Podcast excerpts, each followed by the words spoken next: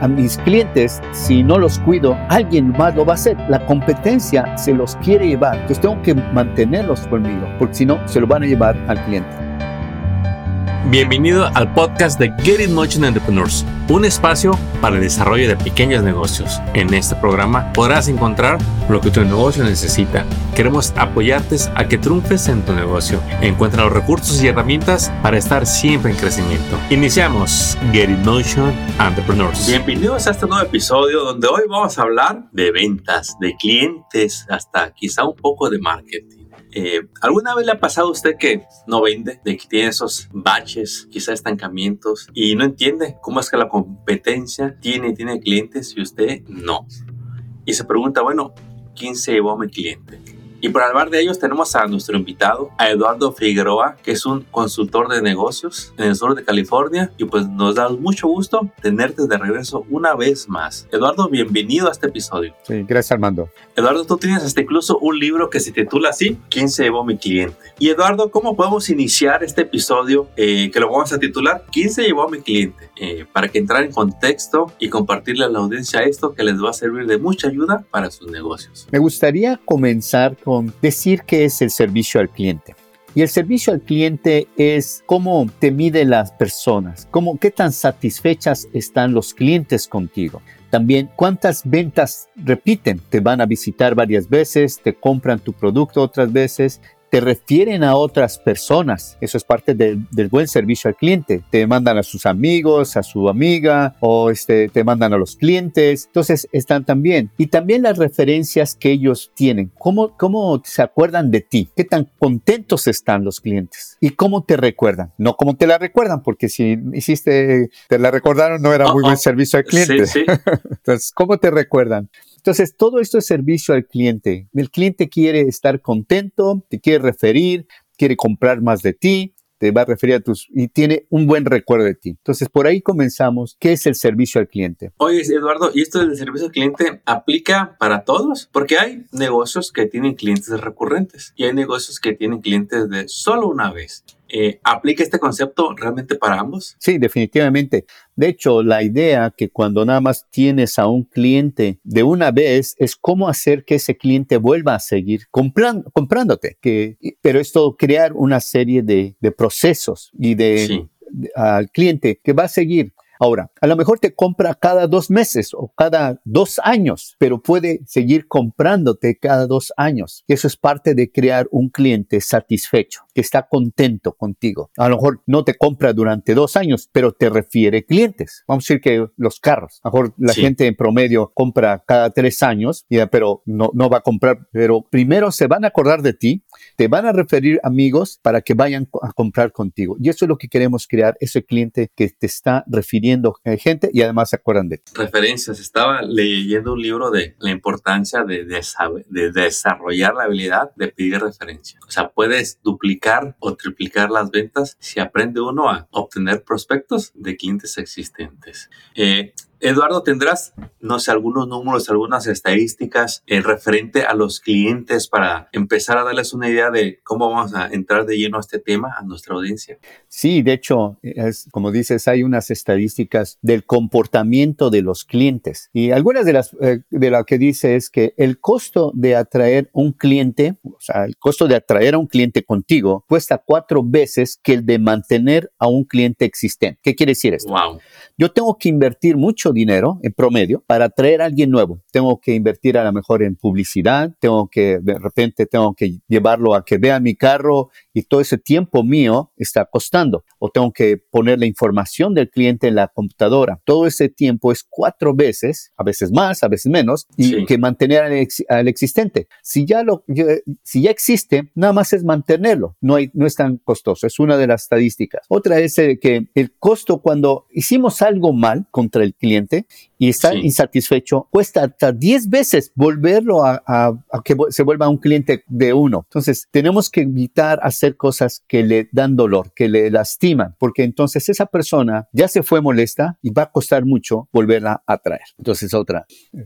otra de las estadísticas es que si yo no cuido a mi cliente, alguien más lo va a hacer. Sí. Este, y eso también lo aplicamos en la vida personal, porque este, este concepto de quién, que, de los clientes, quién se lo llevó al cliente, puede también aplicarse con los clientes internos. Y los clientes internos es mi pareja, a lo mejor son mis hijos, a lo mejor es mi, eh, mi jefe o mis amigos.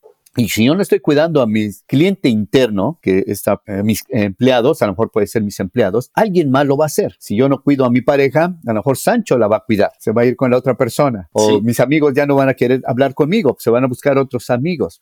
A mis clientes, si no los cuido, alguien más lo va a hacer. La competencia se los quiere llevar. De hecho, la competencia normalmente está peleando para llevarse a los clientes. Entonces tengo que mantenerlos conmigo, porque si no, se lo van a llevar al cliente. Eduardo, yo recuerdo que este tema me tocó escucharlo de ti en vivo en una presentación y dijiste algo que dejaste a la audiencia, ahora sí que eh, penetraste cuando les dijiste, por cierto, si ustedes creen que la competencia está en su industria, les tengo noticias. Eh, dice, tú que tienes un producto o un servicio de no sé, dos mil, tres mil dólares, dice, tú no estás nada más compitiendo con la otra persona que vende lo mismo. Y ahí les platicaste algo que quiero que escuchen de ti. Les platicaste de, de las vacaciones, de la televisión, eh, de la nueva sala, que también ellos son tu competencia. ¿Les puedes eh, ampliar ese tema, por favor, Eduardo? Sí, sí, este, nosotros tenemos competencia, no nada más en la misma industria, por decir, si estoy vendiendo un carro y a lo mejor es el Nissan, hay muchos otros dealers de Nissan que están compitiendo conmigo, pero también otras marcas. Está el Honda, está el,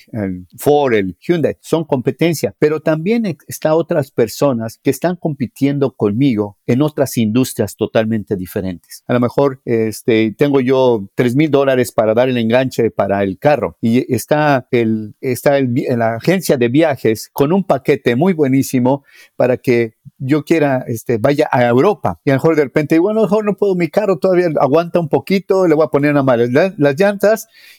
este, pero me voy a ir a Europa. Esa, ya estoy compitiendo con otras industrias, ni siquiera es con las de carros, que todos a lo mejor están peleando por mí, pero están otras industrias muy diferentes. Entonces tenemos que siempre estar pendiente de, hay otras industrias que quieren el, dinero mío. Muy eh, particular aquí, cuando se llega la temporada de impuestos, sabemos que en un dos meses hay gente que recibe miles de dólares y es cuando vemos una cantidad impresionante de promociones en muchas industrias, eh, de productos online de, de un sinfín, porque saben que hay tres meses en que la gente está recibiendo dinero. ¿Quién se lo va a llevar, Eduardo? ¿Quién se va a llevar a ese cliente? Con muchos, lo podrían llevar.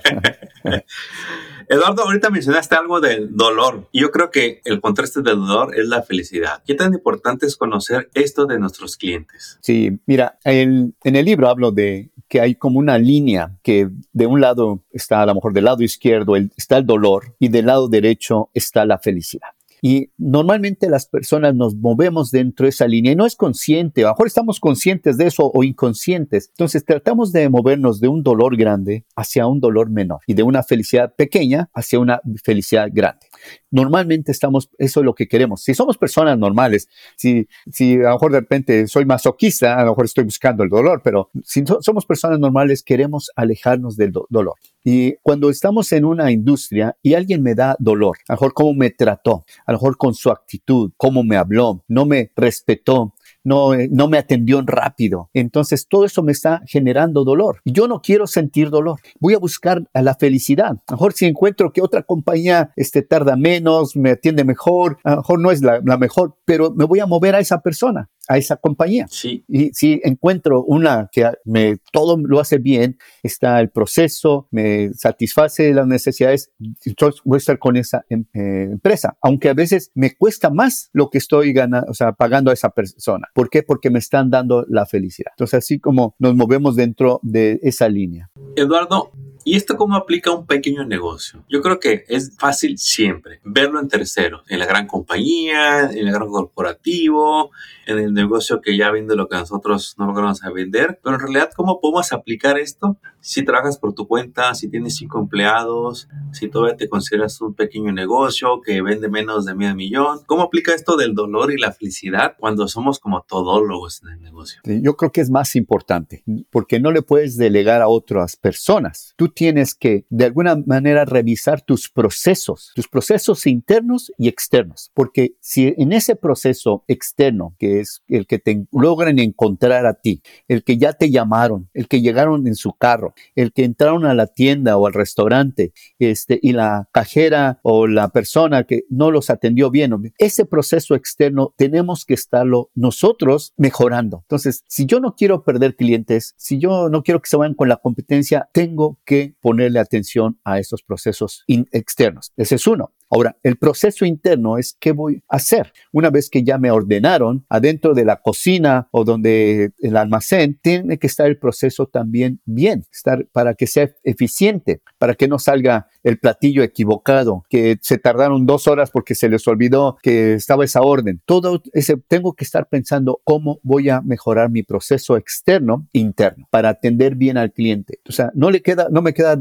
más que otra, hacerlo yo. Y las personas que están ahí tienen que aprender. Eso es lo que nos va a hacer que mantengamos clientes por mucho tiempo en nuestra compañía. Increíble. Como usted lo puede escuchar, todo esto está a su alcance. Si usted le tiene paciencia al proceso para implementar estas cosas, claro que usted va a mejorar la manera en que es percibido por sus clientes. Eh, Eduardo, sabemos que lo ideal es que uno sea selectivo con sus clientes, de entender que no todos son sus clientes. Pero cuando vamos empezamos, pues uno como que dice, eh, todos, Armando, todos ocupan de mí, yo les sirvo. Eh, ¿Quién? El que sea Armando. Chico, mediano, grande, este, eh, gordo, flaco, chaparro, delgado. todos son mis clientes. El de que está a la vuelta, sí. El que está a, a 10 millas también. Y la escasez de clientes nos engaña creyendo que si yo acepto de todos, aumento la posibilidad de tener más clientes.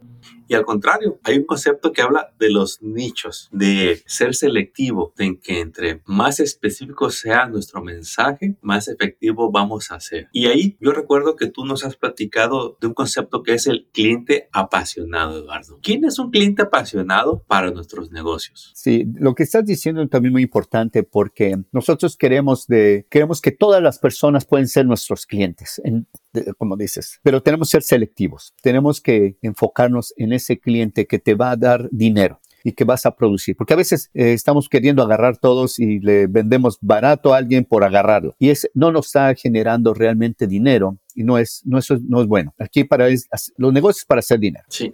Eh, además, en lo que es el cliente apasionado, es, eh, son varias cosas. Dice, son personas que están contentas, que están este, felices, que de alguna manera están impresionados con lo que les acabas de dar a esa persona, este, eh, que están sonriendo, que le platican a todo mundo, a todas las personas sobre lo que es eh, tu servicio. A lo mejor que se, te refieren a otras personas, te llaman hasta para felicitarte, este, te agradecen por escrito, ponen una buena este, nota ahí de tus servicios. Esos son los clientes apasionados. Este, entonces quieren hasta formar un club de, eh, aficionados para ti.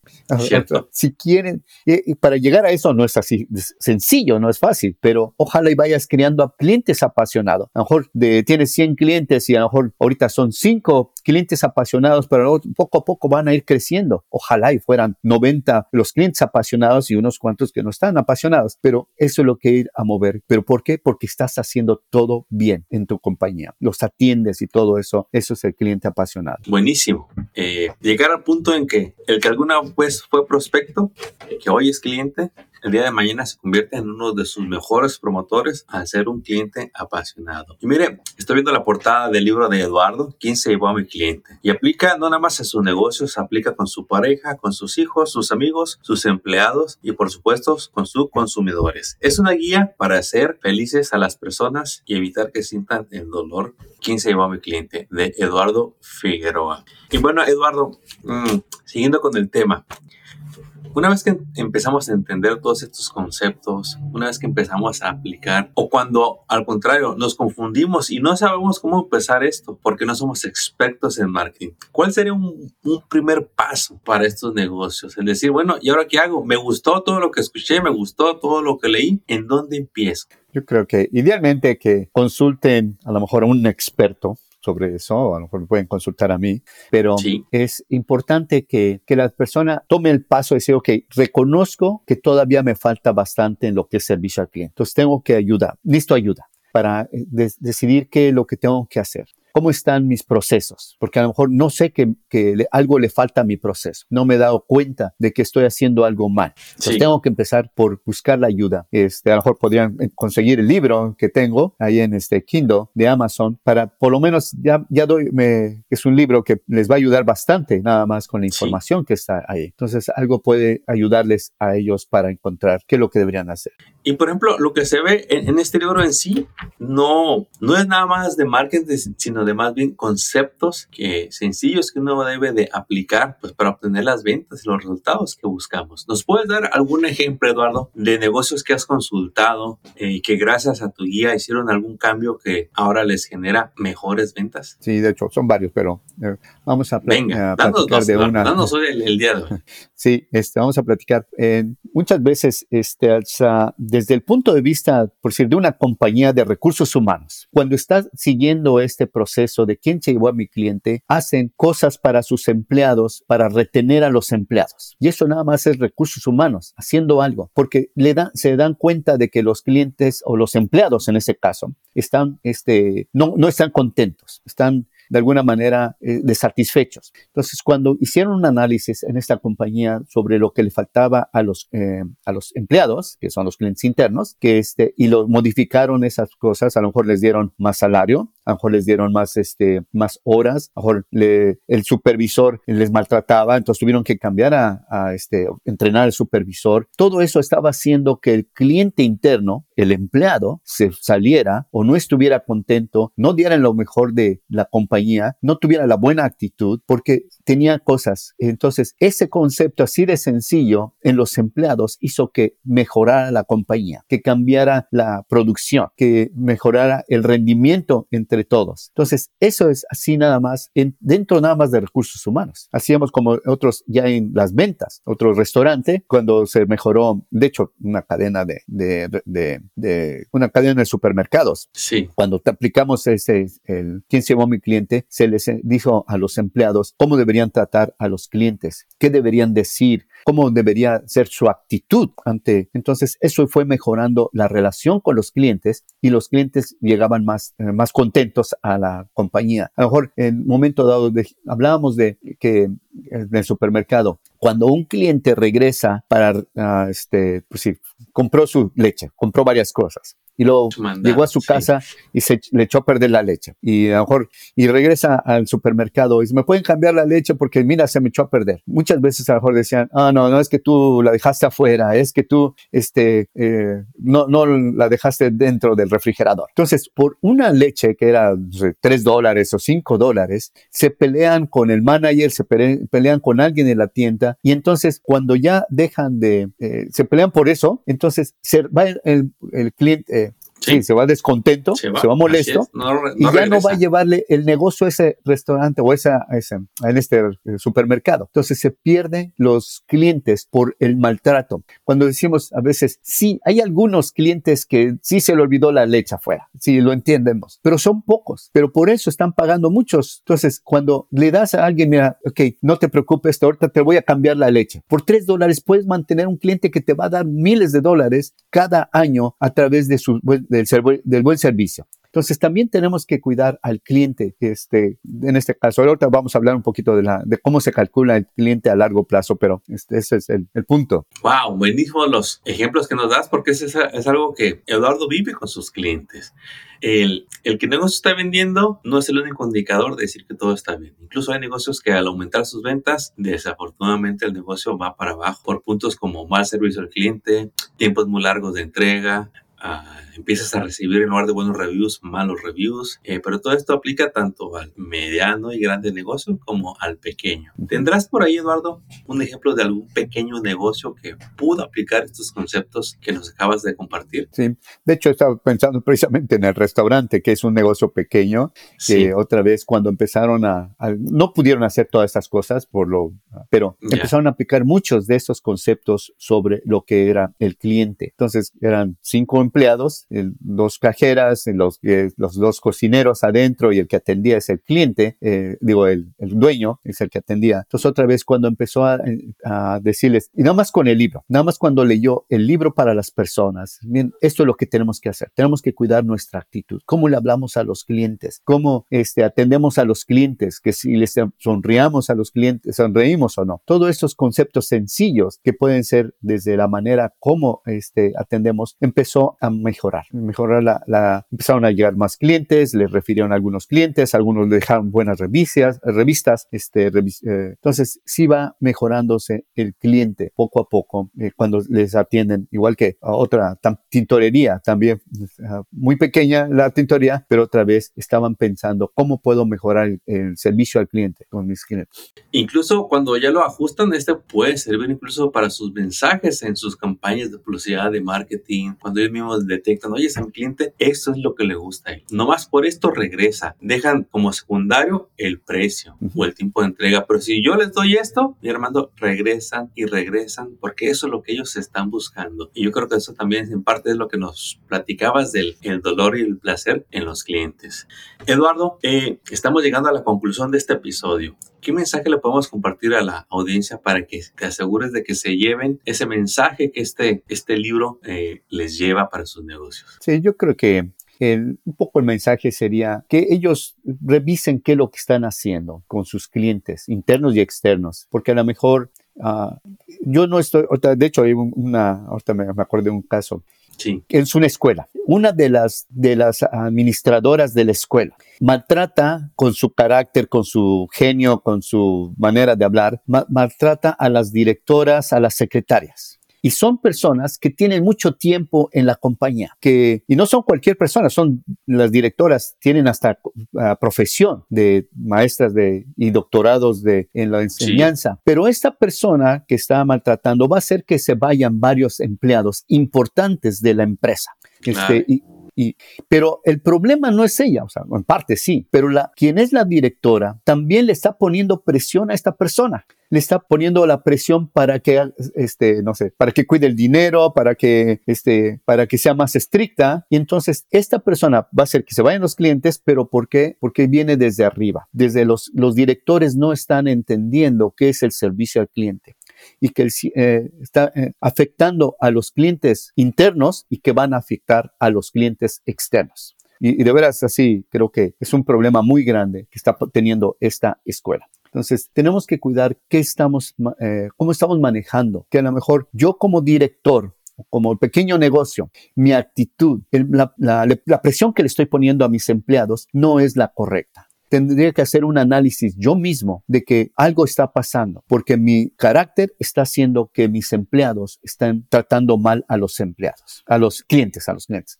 Entonces, tenemos que empezar por nosotros mismos, reconocer cómo estoy yo como director, estoy haciendo las cosas correctas y si no, tengo que buscar una manera para cambiar.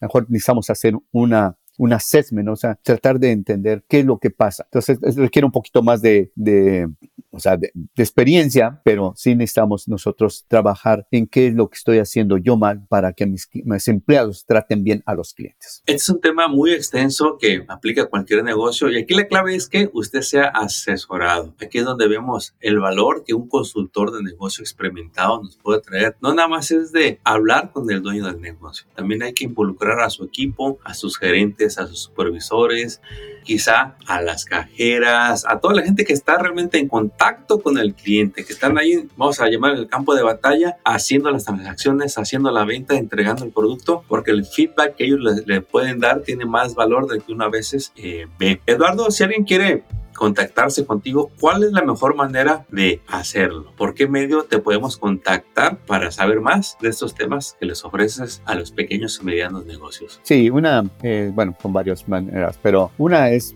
a través de mi website, de betteremployees.net. Uh, lo podrías mejor ponerlo en betteremployees.net va a hacer que puedan contactarme mi, mi teléfono es el 714 714-516-1111, 714-516-1111. Entonces eh, yo les contesto, mejor les puedo ayudar a algunas de las personas. Eso podría, por ahí podríamos eh, comenzar. Está una llamada de poder hacer cambios beneficiosos para su negocio. Eh, si no puede anotar el número de teléfono, no, se preocupe, se lo voy a dejar en la página de este episodio para que lo pueda consultar. Quizá va manejando, quizá tiene las manos ocupadas y no puede anotar, no se preocupe eh, cuando pueda, regrésese a ver este episodio y va a ver en las notas la información de contacto de Eduardo Figueroa. Eduardo, no nos queda más que agradecerte el tiempo que nos has compartido en este episodio y esperamos verte muy pronto para que nos compartas más para nuestra audiencia emprendedora aquí en Estados Unidos. Muchas gracias, por tu tiempo, Eduardo, y nos vemos muy pronto. Éxito. Claro, gracias. Acabas de escuchar el podcast de Getting Notion Entrepreneurs. Visita nuestra página para descubrir más recursos para tu negocio. Síguenos en las redes y suscríbete al newsletter del podcast. Visita getinmotion.org.